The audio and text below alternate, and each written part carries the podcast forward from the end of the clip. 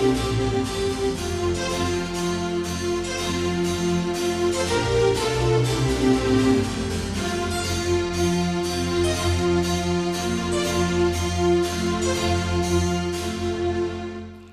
学講座一万九千五十二回でございます。全国の医師の皆様毎週火曜日のこの時間は日本医師会の企画で医学講座をお送りしています。今日は診療に役立つ漢方の知識について日本東洋医学会会長明石クリニック総院長伊藤隆さんにお話しいただきます。本日は新型コロナウイルス感染症 COVID-19 下における漢方治療についてお話しいたします。3つのお話をいたします。1つ目は伝統医学的運用。2つ目は学会主導研究の結果。3つ目は罹患後症状についてでございます。まず最初伝統医学的運用についてです。日本の漢方薬の使い方には2つあります。1つは臨床研究結果。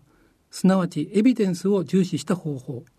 そして伝統医学的診断により選択する方法の2つがあり両方とも大切であると考えます。最近の調査によれば漢方薬は一般医師の8割から9割が使用されていますがその大半はエビデンスに基づきあるいは臨床ガイドラインに従って使用されている場合であり伝統医学を理解して使用している医師は少ないことが推測されています。と申しますのは医師約30万人中日本東洋医学会に入会されている医師は6000名全体の2%に過ぎないからであります。漢方医学の初学者の方がエビデンスのある漢方薬から使い始めていくことは良いことだと思います。しかし全ての例が改善していくわけではありません。効果の得られない例不都合な例に遭遇します。そうした症例との出会いを契機に漢方医学の学習を深められますと患者の状態により応じた処方ができるようになります。漢方薬の伝統医学的運用の基本について簡単にご説明いたします。紀元2世紀に召喚論という急性熱性疾患の治療書が記述されここで急性熱性疾患に対する漢方薬の治療体系が完成しています。病を6つの時期に分けてそれぞれの時期に用いるべき漢方薬を分類整理しています。風邪に使うことで有名な葛根湯は第一期にあたる太陽病気の代表的な薬です。太陽と申しますのはお日様の太陽の文字を使います。この時期の症状は寒気頭痛後肺うなじ背中のこわばりなどです。多くは発熱を伴います。葛根湯は汗のない状態に用います。魔王糖はインフルエンザにて有効性の証明された薬ですが魔王糖もこの時期の薬でして葛根糖よりも症状がやや強く後輩のこわばり以外にさらに節々の痛み外装が強いなどの症例に用います。以上は感冒などの初期1ない日2日の時期と言えましょう。続く第2期を商用病気と言います。商用とは用が少ないと書きます。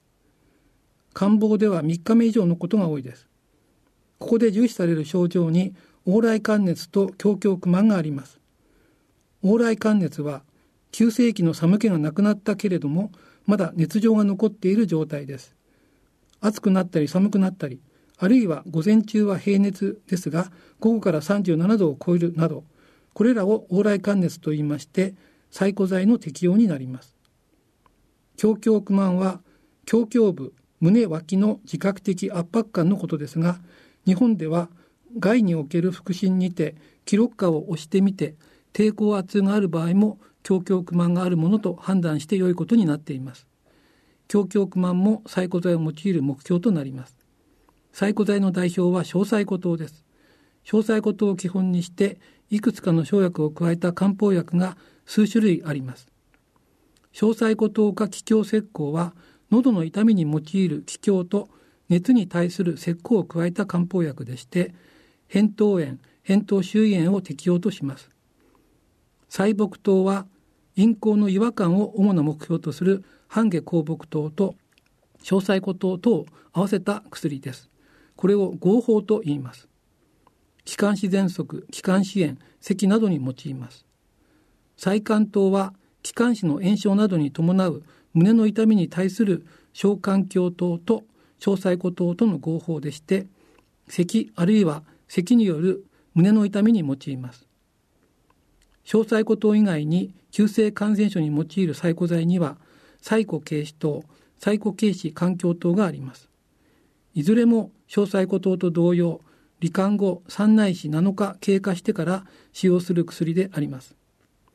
細胞軽視糖は小細胞糖と軽視糖との合法でその適用は小細胞糖にかなり近いのですが汗をかく傾向があるのが特徴です。細胞軽視環境糖は小細胞糖よりもより虚すなわち脈の緊張腹力がより低下した虚の強い状態であり足が冷える口が乾く上半身がのぼせて汗をかきやすいなどの症状を呈する症例が適用になります。通常の感冒などのウイルス感染症では太陽病を過ぎてから進むと商用病に入っていくのが通常でございますが今回の COVID-19 では病の勢いが激しく太陽病と商用病を同時に合わせた状態を呈します。例えば今回の研究で検討対象としました採活激闘は太陽病の葛根糖と商用病の詳細固糖化気境石膏を合わせた形で使用しています。2つ目の学会指導研究のお話になります。この組み合わせによる多施設共同ランダム化比較試験の結果をご報告いたします。東北大学高山らによる研究で雑誌フロンティアーズ・イン・ファルマコロジーに掲載されました。対象は軽症中等症の COVID-19 成人患者です。患者さんにつきましてはランダム割り付けしておりまして対象群と漢方薬群に分かれております。対象群の方は症状に応じて解熱剤鎮痛剤鎮害剤などを用います。漢方薬群につきましては従来の治療に加え葛根糖と詳細固糖化気境石膏を123回服用するデザインになっています。主要評価項目につきましては発熱咳痰倦怠感息切れのうち少なくとも一つの症状が緩和されるまでの日数。副次評価項目は各症状が改善するまでの日数とそれぞれ設定いたしました。そして重症化の転機について比較いたしました。研究協力は全国7施設でした。全体161症例でしたがデータ不足などで除外症例がありまして最終的には漢方薬群70例対象群73例でした。年齢ですが全体は40歳以下の若年層が多い傾向がありました。75歳以上が入れるようなデザインでしたが実際にそうした患者さんも見ながらお話ししたのですが同意を得られた方は少なかったということです。今回の研究は2021年から行っており中等症から重症に入られた患者様はデルタ株の時が多かったです。ワクチン接種例は両軍とも7症例ずつでしたので多くはありません。それぞれの自覚症状を10段階評価で2段階以上低下した場合を改善として統計解析をかけました。発熱については37度未満を改善としました。結果です。全体の症状外装活胆倦怠感呼吸困難については改善までの日数に漢方群対象群で有意差はありませんでした。しかし発熱については対象群に比べ漢方薬群で優位に1日早く解熱していました。有害事象は見られませんでした。安全に使用できると思われます。さらに重症化しやすいとされている中等症及びワクチン未接種の集団について解析してみますと漢方併用群3例6.2%対象群8例19.5%であり漢方薬治療が重症化のリスクを減じる傾向が認められました。観察研究も行いました。高山らの研究で雑誌インターナルメディスンに掲載されました。ただいまのはプロスペクティブな研究ですがこれはレトロスペクティブに漢方群と非漢方群にて比較検討いたしました。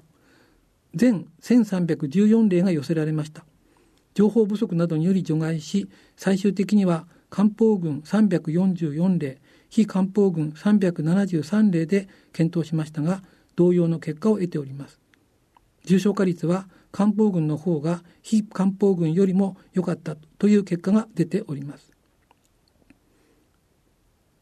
この採活激闘がどのように作用するのかについて有田らによるレビューが雑誌トラディショナル漢方メディスンに掲載されています。SARS コロナウイルス2が細胞に結合する際の実験報告から見ますと生薬の気境肝臓魔王これらが細胞表面で ACE2 に結合するところを阻害することが分かってきました。またウイルスが細胞の中に入りまして切断されて複製されるというプロセスがありますがここに対して肝臓と黄金が阻害するなどが知られております。細胞に入るところと中で増えるところの両方で効果があるということになります。また自然免疫では葛根糖詳細骨糖を使うと風邪や急性発熱疾患などでさまざまなサイトカインができますがそのサイトカインの上がり下がりを調節するとのことです。獲得免疫では特に抗体を作る B 細胞には気境が促進的に働くと報告されています。COVID-19 ではターゲットが肺になります。肺の組織を保護する効果が詳細固糖にあることが分かっております。以上まとめますと葛根とプラス詳細固糖化気境石膏はウイルスの接着阻害ウイルスの増殖抑制サイトカイン調整臓器肺組織の保護などの多様な作用を有するということで結果が得られるのではないかと思われます。漢方薬の長所と短所をまとめてみました。長所としましては日本国内で症状に対してすでに使用されているのですぐ使える。副作用頻度などがある程度分かっていることは安心材料です。重症化リスクが低い若年層にも幅広く使用できる。現在の COVID-19 に対する西洋薬は最初の頃は非常によく効くとか言われておりましたが作用基準が限定されておりウイルス変異による耐性が課題とされています。一方漢方薬は複数の薬理作用基準が示されており考え方としては耐性化しにくい可能性があります。そしてコストが安い。昨今の感染の状況を鑑みますと投与期間としては5日間ぐらいが望ましいと考えております。仮に5日間投与しますと葛根糖プラス詳細固糖化気境石膏は1715円。これに対してモヌルピラビルは9万4310円。医療経済的に大きな差があることは明らかでございます。一方短所としては作用基準が様々あるということですが十分に分かっているわけではありません。内服のためとても喉が腫れたりした場合など経口摂取ができないケースには使えないことになります。天然から得られるものを原料とするため供給量に限りがあります。本日ご紹介した漢方薬についてはコロナに対する薬というよりは保険適用の中で使われますのでこれに合わせて使っていくものであります。葛根糖は感冒症状に対して用いられますし詳細固糖化気境石膏の適用は扁桃炎扁桃周囲炎です。研究にて COVID-19 に対する有効性が認められるからといっても保険診療ではこれらの適用範囲の中で使用することが肝要です。この点ご留意ください。3番目の罹患後症状についてです。診療の手引きによりますと WHO はポスト COVID-19 コンディションについて以下のように定義しています。COVID-19 後の症状は SARS コロナウイルス2に罹患した人に見られ少なくとも2ヶ月以上持続しまた他の疾患による症状として説明がつかないものである。代表的な症状として疲労感倦怠感関節痛筋肉痛咳滑痰息切れ胸痛脱毛記憶障害集中力低下頭痛抑うつ嗅覚障害味覚障害動悸下痢腹痛睡眠障害筋力低下とされています。ここから先はまだデータがありませんので私個人の見解を述べさせていただきます。方針としては西洋医学的管理の下での漢方随症治療となります。ポイントは2つあると思っております。第1点は元からあった弱いところに対する治療です。罹患前から見ている症例においてはもともとの弱いところの増悪が認められるのです。具体的に言いますと貧血鉄欠乏症うつ病喘息亜鉛欠乏などが指摘できます。これらの症例は漢方薬的には何らかの巨症と言える場合が多いです。内科的に見ても血清亜鉛値フェリチン値の測定が望ましいと考えます。特にフェリチン値は12ナノグラムパーミリリットル以下は貧血がなくとも鉄剤の補充を要すると考えております。そうした注意が必要です。第2点熱を冷ます。これは西洋薬的には炎症を抑えることになります。CRP 陰性でも漢方医学的には熱が残存していると見ることができれば低下した体力を補いつつ炎症に対する治療を行うことになります。気力体力を補うという意味では有名な三大補剤補充液等従前大補と人参養栄等に期待がかかるところですがこれらは炎症を抑える作用に弱いところがございます。罹患後だから全て巨匠とは言い切れません。例えば先に述べた処方では共通に用いる細管等は炎症を抑える作用が強く実証が適用になります。実際にどのような有効法剤が多いのか現在学会指導研究にて検討している最中でもあり結果が期待されます。私のお話の最後に症例を一例提示いたします。50歳女性7月罹患されました。ひどい倦怠感発熱39度関節痛があり匂いがわからなくなりました。8日後おおむね急性期の症状回復したのですが突然ぐらっとくるめまいがあるということで17日目に受診されました。起用歴に貧血があります。身長160センチ体重52キロ。検査しますとヘモグロビン9.7グラムパーデシリットルフェリチン5.3ナノグラムパーミリリットルと明らかな鉄血病性貧血が見られましたが CRP は陰性でした。なおこの検査結果は最新時に分かったことです。漢方医学的診察では胸胸不満があり脈腹ともに力なく諸症と判断できましたので最古軽視環境等を1日3回処方いたしました。3日後には胸が楽になり咳も軽減。全体8割回復しました。味覚も6割方回復しました。わずか3日間の内服です。多くの症例がこのように劇的に回復していくことを記念してお話を終えたいと存じます。本日はありがとうございました。今日は診療に役立つ漢方の知識について日本東洋医学会会長明石クリニック総院長伊藤隆さんにお話しいただきました。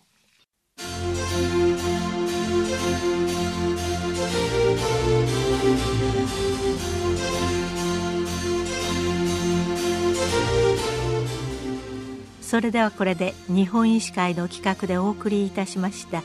医学講座を終わります「